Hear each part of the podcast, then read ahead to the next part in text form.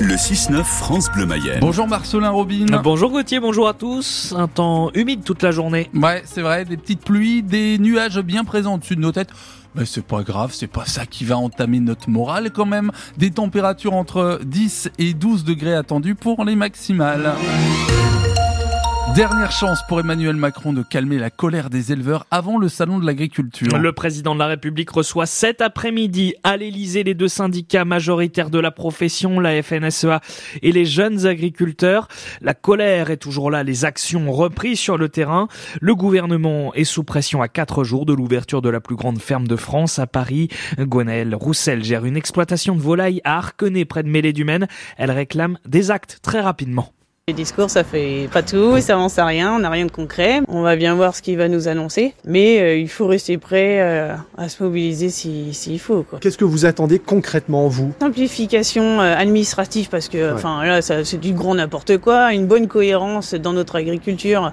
Euh, que ça soit une administration comme sur le terrain avec des réglementations qui tournent à l'envers. On est le seul pays, on a autant de recommandations, de normes, de paperasse euh, par rapport aux autres pays de l'Europe. C'est pas normal. Vous allez au salon à Paris, vous, vous allez voir le défilé des politiques. Ah, ah oui, le petit gratin politique. Oui, non, moi j'y vais pour représenter donc euh, mon label, le Louis. Mais bon, s'ils passent chez vous, vous allez euh, bah, leur voler dans les plumes. Ah bah on est d'accord, voilà, le sermonner au passage, leur faire voir mes revendications aussi, quoi, parce qu'on est, je suis agricultrice avant moi j'y vais, c'est vraiment pour communiquer positivement sur l'agriculture, expliquer aux gens euh, vraiment ce qu'on fait sur le terrain, la qualité de nos produits aussi, euh, le travail qu'on peut avoir, vraiment faire connaître notre métier quoi. Et demain, c'est le Premier ministre Gabriel Attal qui a prévu de s'exprimer sur le sujet lors d'une conférence de presse. Dans le pays de Mélégré, vous allez pouvoir voir dans quelques jours des portraits d'agriculteurs dans les communes et dans les commerces et les mairies, une campagne de communication positive pour donner envie de se diriger vers les métiers de la terre. On en parle en détail dans l'écho d'ici à 7h15. C'est déjà à lire sur francebleu.fr. La liste définitive des classes qui fermeront à la rentrée de septembre sera connue ce soir. La carte scolaire sera présentée officiellement par les services de l'éducation nationale. En Mayenne, une vingtaine de classes pourraient fermer. Des mobilisations sont en cours un peu partout dans le département. On vous en parle depuis plusieurs jours sur France Bleu Mayenne. Deux ans après la mort de deux membres de l'organisation de la Route du Rhum à l'arrivée en Guadeloupe, le BEA, le Bureau Enquête et Analyse Mer, vient de rendre ses conclusions. Elles sont accablantes pour le propriétaire du bateau suiveur dans lequel avaient embarqué les deux membres d'OC Sport Pendwick.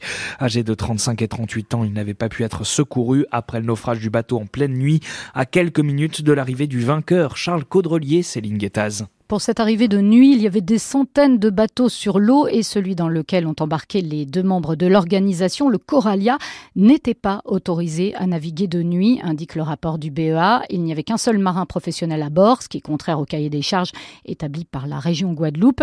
Et ce jeune capitaine manquait d'expérience pour appréhender une telle situation.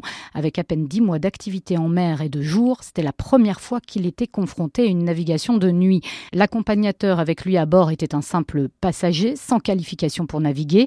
Et avant de prendre la mer, le rapport indique aussi qu'aucun briefing d'embarquement n'a été effectué, ni aucune consigne donnée aux passagers. Comme si ce n'était pas suffisamment accablant, le BEA précise aussi qu'il n'a pas réussi à obtenir les contrats liant les navires à la société prestataire de services. Autant de lacunes donc qui peuvent expliquer les conditions de l'accident tragique qui a coûté la vie aux deux salariés d'OC Sport Pendwick, tous deux originaires du Morbihan. Dans un communiqué, OC Sport Pendwick, qui s'est constitué partie civile, indique attendre désormais les conclusions euh, de l'enquête judiciaire. À 7h45, notre invité viendra nous parler euh, du podcast qu'elle vient de lancer sur le cancer, panier de crabe. Béatrice Mottier est une ancienne élue au conseil départemental de la Mayenne. Elle a entrepris ce projet pour que la parole se libère. Elle-même a été touchée par un cancer du sein. Le premier épisode de Panier de crabe est sorti vendredi. Lui vient de sortir aujourd'hui. Le jeu vidéo officiel des 24 heures du Mans et du championnat du monde d'endurance. Certains ont déjà pu le tester gratuitement lors du centenaire des 24 heures l'année dernière. Il est donc désormais accessible au grand public uniquement sur ordinateur.